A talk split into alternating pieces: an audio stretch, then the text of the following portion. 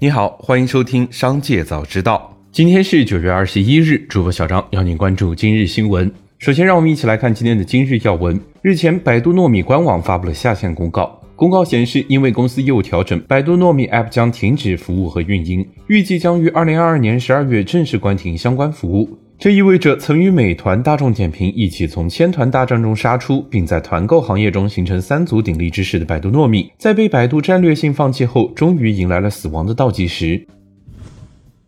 九月二十日，上海文飞勇律师事务所发布长春高新投资者征集方案，公开征集符合条件的长春高新投资者向编造、传播虚假信息的行为人索赔。这是 A 股市场首例投资者向编造、传播虚假信息的行为人索赔的司法案例。今年八月，有自媒体发布的集采假消息引发长春高新跌停，市值蒸发九十亿元。然而，浙江后来公布的集采品种中并无生长激素。随后，自媒体公众号华招医药网和药文康测已经将相关的推文删除。紧接着，再让我们一起来关注企业动态。非营利组织全球四天工作制实施的试点计划显示，四天工作制是可行的。全球四天工作制周二公布的一项调查发现。在七十多家实行四天工作制的英国公司中，百分之七十八的领导者表示他们实现了顺利或无缝的过渡，只有百分之二的人认为它具有挑战性。大多数人表示四天工作制有效。目前，此项为期六个月的试点计划正在英国、美国、新西兰、澳大利亚、爱尔兰和加拿大开展，涵盖了一百八十多个公司。在这项计划中，雇主通常会转向四天三十二小时的工作制，但不会降薪。九月二十日，华谊兄弟在互动平台上表示，按照目前最新修订的上市规则，退市指标的财务类指标由单一的净利润连续亏损调整为扣除非经常性损益前后净利润孰低且营业收入低于一亿元的双重指标。这对于受周期影响的正常经营的亏损公司，将可以更好的聚焦主业，集中全力提升盈利能力。根据新规，对华谊兄弟而言，退市风险已经较大程度上的消除。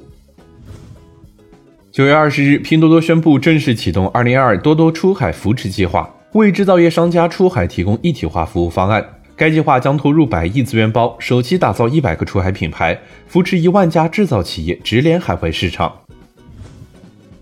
二十日，蓝海控股被强制执行四亿的消息引起市场的关注。截至目前，蓝海控股累计被执行十一亿。据悉，蓝海控股成立于两千零三年，法定代表人及第一大股东为密春雷，持股百分之九十一点三八。据悉，密春雷系知名主持人董卿的丈夫，及上市公司蓝海医疗的实际控制人，以及上海人寿的法定代表人、董事长。在二零二一年胡润百富榜上，密春雷曾以一百一十亿元身家排名第六百四十七位。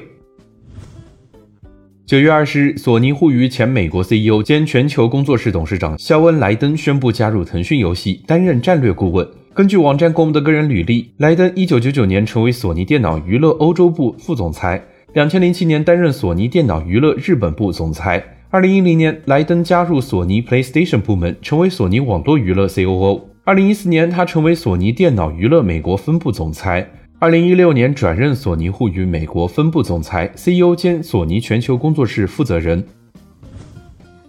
企查查 App 显示，龙某与北京新东方讯成网络科技股份有限公司劳动争议一审文书公开。新东方讯成公司所诉，龙某作为高级技术经理，无法独立负责开发项目，诉请法院判令无需支付违法解除劳动合同经济赔偿金。原告提供的龙某在项目工作中存在推诿的情况的往来邮件。并未明确显示其所述情况，判决支付龙某违法解除劳动合同赔偿金四十一点六万元。紧接着，再让我们一起来关注产业消息。九月二十日，国家卫健委老龄司司长王海东表示，预计“十四五”时期，六十岁及以上老年人口总量将突破三亿，占比将超过百分之二十，进入中度老龄化阶段。二零三五年左右，六十岁及以上老龄人口将突破四亿，在总人口数中占比将超过百分之三十，进入重度老龄化阶段。预计到二零五零年前后，中国老年人口规模和比重、老年抚养比和社会抚养比将相继达到峰值。近日，全国多地市场监管部门下发通知，要求商家下架在售槟榔及槟榔制品。据媒体不完全统计发现，至少已有七地明确要求下架。数据显示，槟榔产业目前已近千亿产值，被各地市场监管部门要求下架或为其发展按下暂停键。据中国市场监管报数据，二零一一年至二零一八年，中国槟榔的产业产值从五百五十八亿元上涨至七百八十一亿元，且呈继续上涨趋势。